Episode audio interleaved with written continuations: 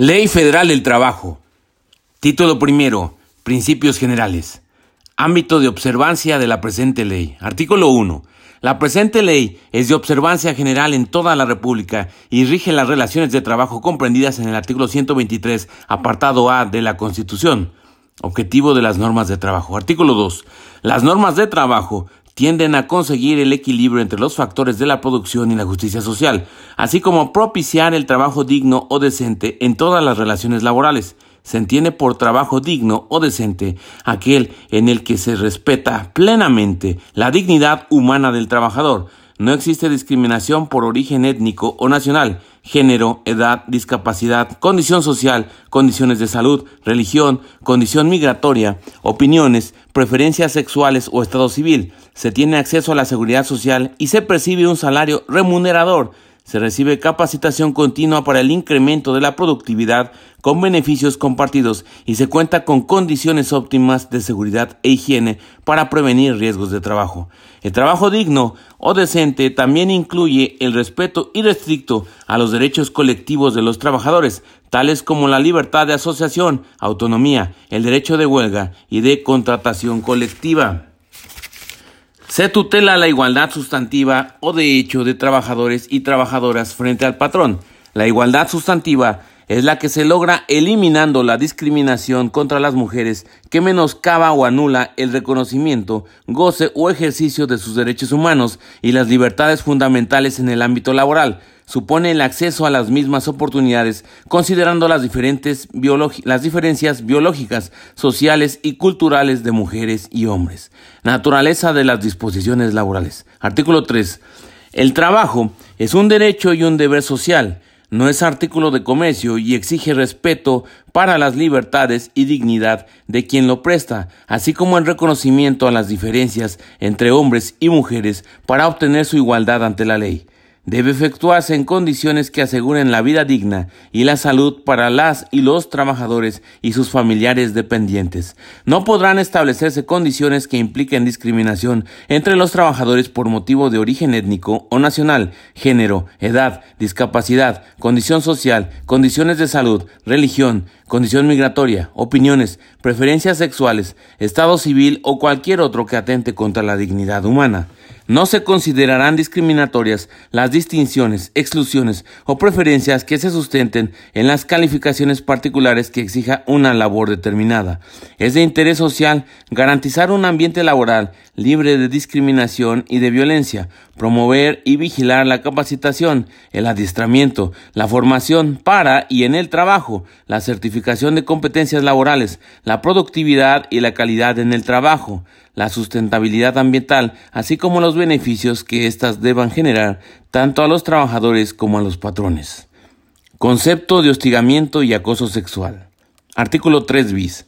Para efectos de esta ley se entiende por A. Hostigamiento. El ejercicio del poder en una relación de subordinación real de la víctima frente al agresor en el ámbito laboral, que se expresa en conductas verbales, físicas o ambas. Y B. Acoso sexual una forma de violencia en la que, si bien no existe la subordinación, hay un ejercicio abusivo del poder que conlleva a un estado de indefensión o de riesgo para la víctima, independientemente de que se realice en uno o varios eventos. Definición de conceptos. Artículo 3 ter.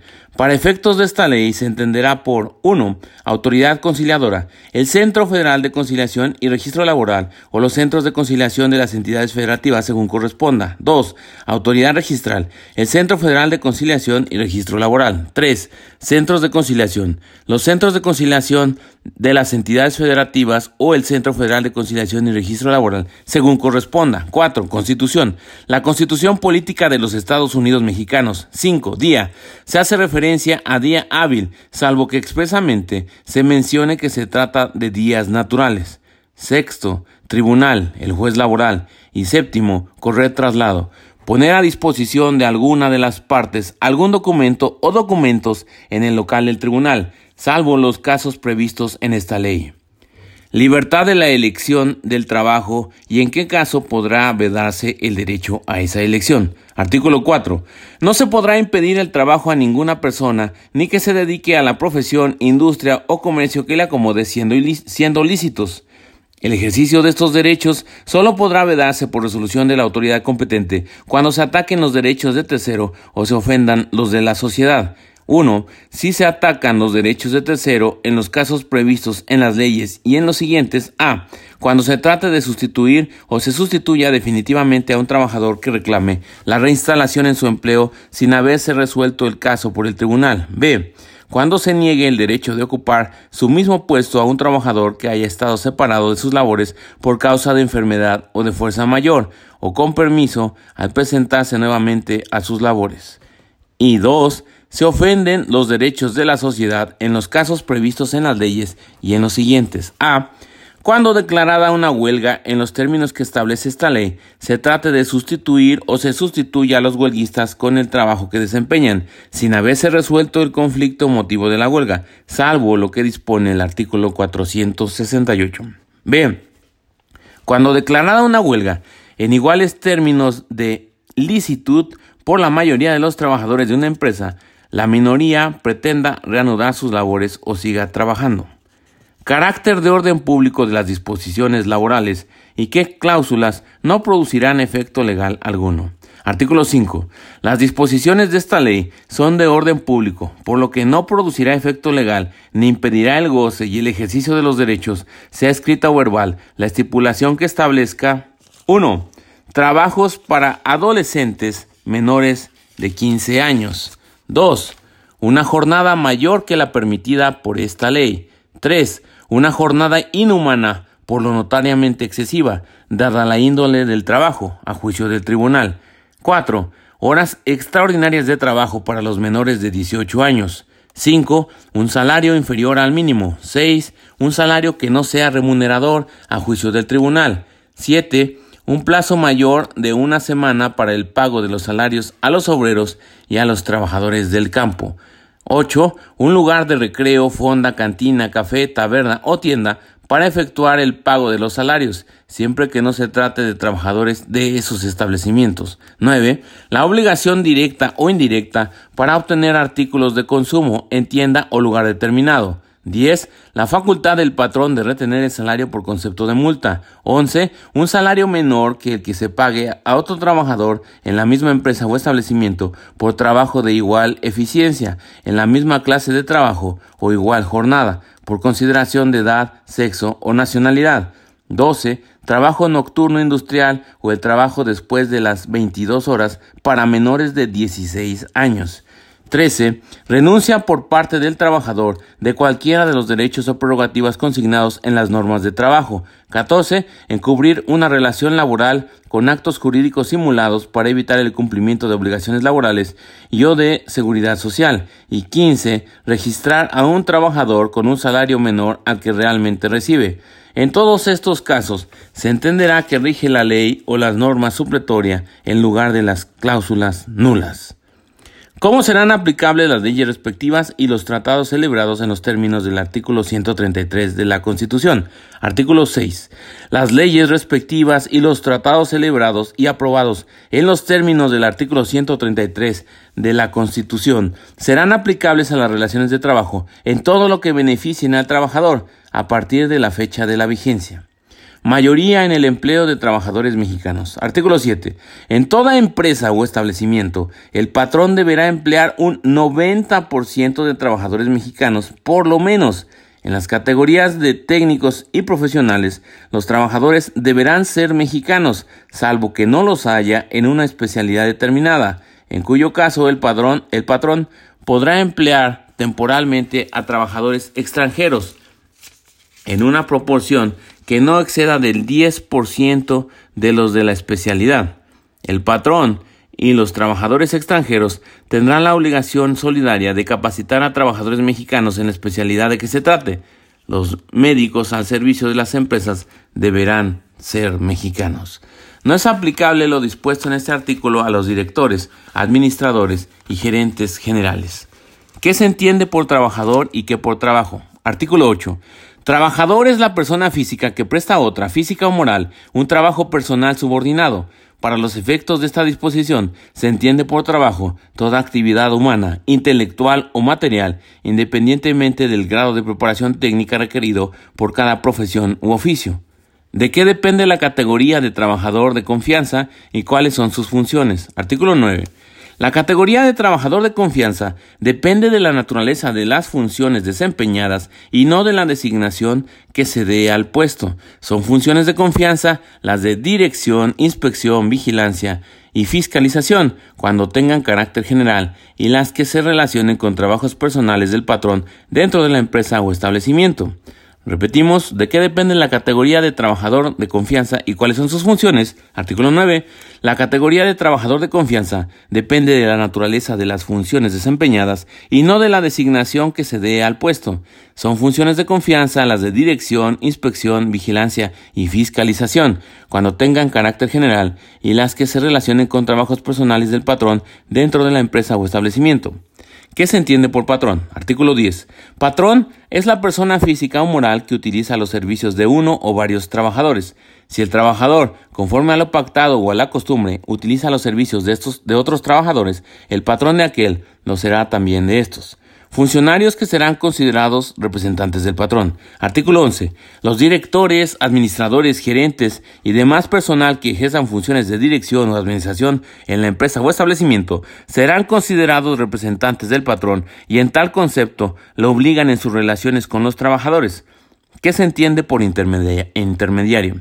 Artículo 12. Intermediario es la persona que contrata o interviene en la contratación de otra u otras para que presten servicios a un patrón. ¿Qué empresas no serán consideradas como intermediarias, sino como patrones? Artículo 13. No serán considerados intermediarios, sino patrones, las empresas establecidas que contraten trabajos para ejecutarlos con elementos propios suficientes para cumplir las obligaciones que deriven de las relaciones de sus trabajadores. En caso contrario, serán solidariamente responsables con los beneficiarios directos de las obras o servicios por las obligaciones contraídas con los trabajadores. Responsabilidad de las personas que utilicen intermediarios y derechos de los trabajadores. Artículo 14. Las personas que utilicen intermediarios para la contratación de trabajadores serán responsables de las obligaciones que deriven de esta ley y de los servicios prestados. Los trabajadores tendrán los derechos siguientes. 1. Prestarán sus servicios en las mismas condiciones de trabajo y tendrán los mismos derechos que correspondan a los trabajadores que ejecutan trabajos similares en la empresa o establecimiento. Y dos, los intermediarios no podrán recibir ninguna retribución o comisión con cargo a los salarios de los trabajadores. Normas a observar para empresas que ejecuten obras para otras y no cuenten con elementos propios suficientes. Artículo 15. En las empresas que ejecuten obras o servicios en forma exclusiva o principal para otra y que no dispongan de elementos propios suficientes, de conformidad con lo dispuesto en el artículo 13, se observarán las normas siguientes. 1. La empresa beneficiaria será solidariamente responsable de las obligaciones contraídas con los trabajadores. Y dos, los trabajadores empleados en la ejecución de las obras o servicios tendrán derecho a disfrutar de condiciones de trabajo proporcionadas a las que disfruten los trabajadores que ejecuten trabajos similares en la empresa beneficiaria. Para determinar la proporción, se tomarán en consideración las diferencias que existan en los salarios mínimos que rijan en el área geográfica de aplicación en que se encuentren instaladas las empresas y las demás circunstancias que puedan influir en las condiciones de trabajo. Definición de trabajo en un régimen de subcontratación y condiciones que debe cumplir. Artículo 15. A. El trabajo en régimen de subcontratación es aquel por medio del cual un patrón denominado contratista ejecuta obras o presta servicios con sus trabajadores bajo su dependencia a favor de un contratante, persona física o moral, la cual fija las tareas del contratista y lo supervisa en el desarrollo de los servicios o la ejecución de las obras contratadas. Este tipo de trabajo deberá cumplir con las siguientes condiciones. A. No podrá abarcar la totalidad de las actividades iguales o similares en su totalidad que se desarrollen en el centro de trabajo. B. Deberá justificarse por su carácter especializado. C no podrá comprender tareas iguales o similares a las que realicen el resto de los trabajadores al servicio del contratante. De no con todas estas condiciones, el contratante se considerará patrón para todos los efectos de esta ley, incluyendo las obligaciones en materia de seguridad social. El contrato celebrado entre la persona que solicita los servicios y el contratista debe constar por escrito. Artículo 15b.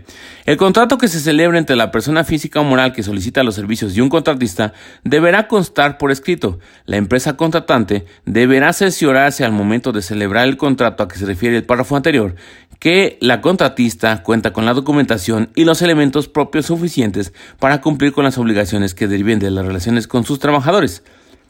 La empresa contratante deberá cerciorarse que se cumplan con las disposiciones aplicables en materia de seguridad, salud y medio ambiente. Artículo 15c.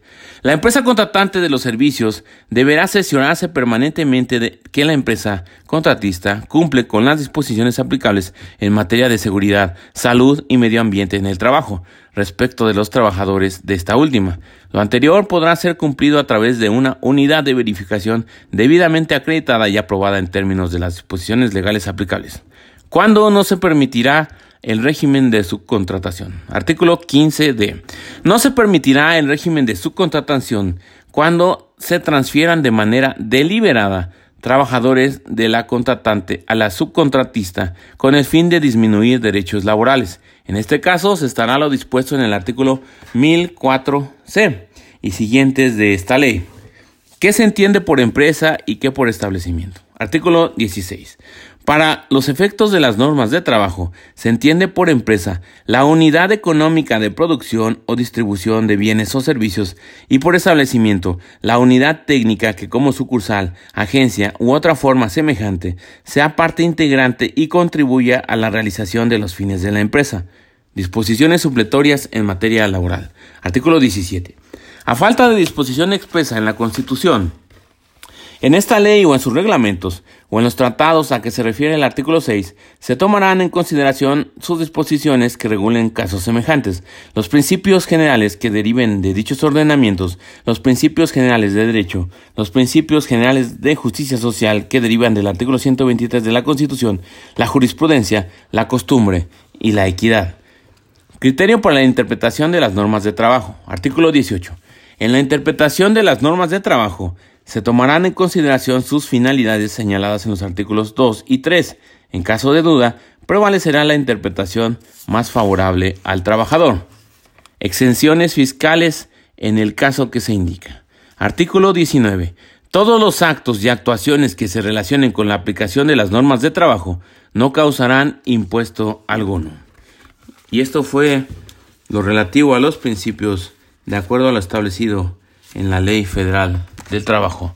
Y sin más por el momento, se despide tu amigo Noel Morales Nomo. Arrivederci.